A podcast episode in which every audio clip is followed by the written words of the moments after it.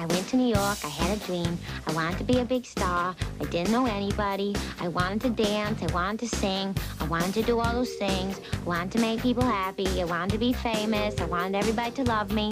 I wanted to be a star. I worked really hard and my dream came true.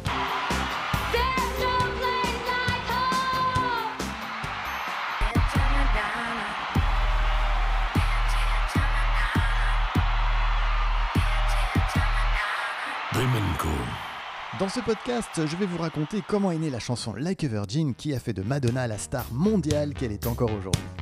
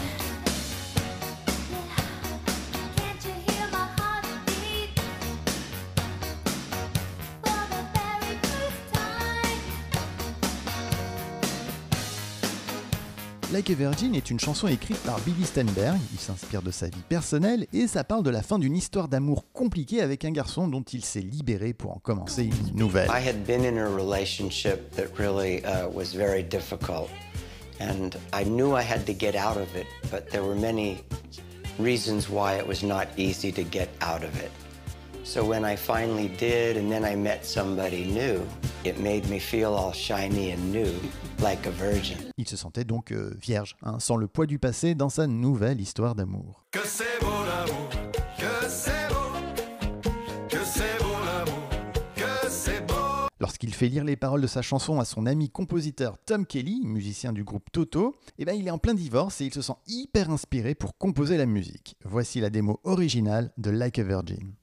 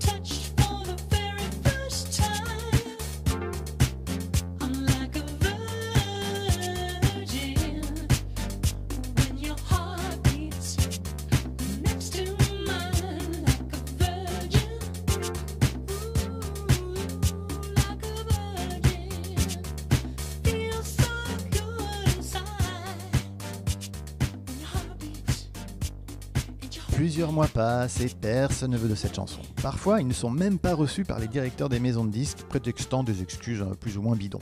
Monsieur le directeur est très occupé, trop débordé, très fatigué, très éprouvé. Il n'est pas là, ne cherchez pas, non, vous n'avez pas de chance, car il est en conférence. Il ne peut vous recevoir, n'insistez pas. Faut dire que le titre Like a Virgin est plutôt très osé dans une Amérique puritaine dans les années 80. Mais début 1984, ils vont faire LA rencontre. Billy Stenberg et Tom Kelly ont rendez-vous avec Michael Austin, directeur artistique chez Warner. Ils lui présentent plusieurs chansons rock et finissent le rendez-vous avec cette chanson qui sonne un peu comme dans les clubs à l'époque, Like a Virgin, mais sans trop y croire. J'y crois encore. Durant l'écoute, Michael Austin pense tout de suite à une jeune chanteuse qui pourrait chanter cette chanson. Madonna. En 84, Madonna n'est pas encore une star, son titre Borderline vient de sortir mais c'est pas encore un tube.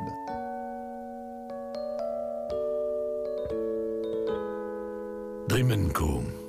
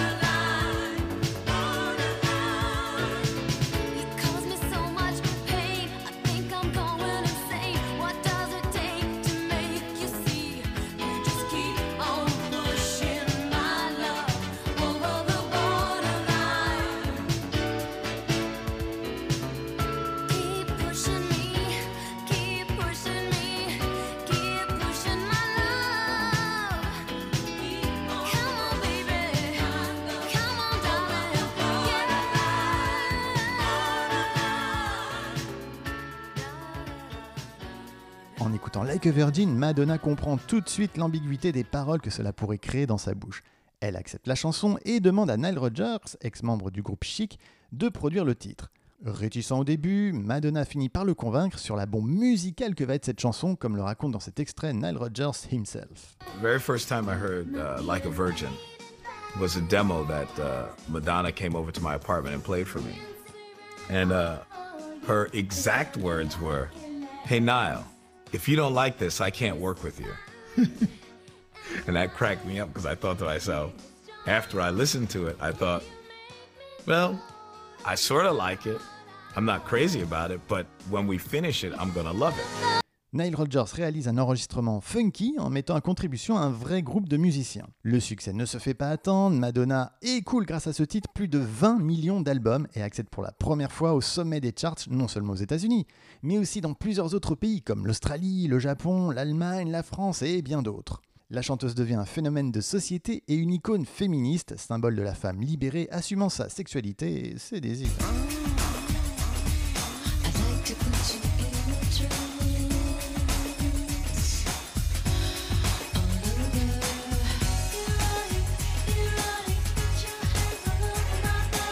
La critique musicale, elle, salue le morceau et la consacre comme une date clé de la pop culture. En 90, le magazine Rolling Stone la nomme parmi les 100 chansons qui ont façonné le rock'n'roll.